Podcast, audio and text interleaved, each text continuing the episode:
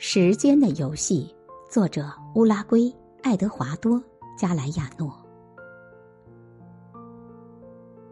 据说很久以前，有两个朋友在展厅欣赏一幅画。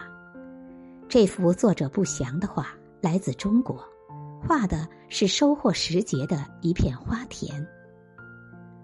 画中有许多女人，他们正往提篮中。放入采到的虞美人，不知为何，其中一个赏画的男人目不转睛地盯住了画中一个女人。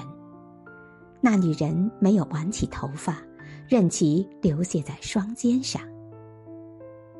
那女人终于回眸了，她的篮子滑落在地，她伸出双臂，不知如何把这男人带走了。这男人听凭自己被带到了不知何地，与那个女人度过了不知多少个日日夜夜，直至一阵大风吹来，他才被带回到了原先的展厅。在那儿，他的朋友仍站在画前。那段永恒的时光如此短暂，以至于他的朋友根本没发觉他离开过。也没注意到，在画中采撷虞美人的众多女人中，那个女人颈后的长发已经被挽起。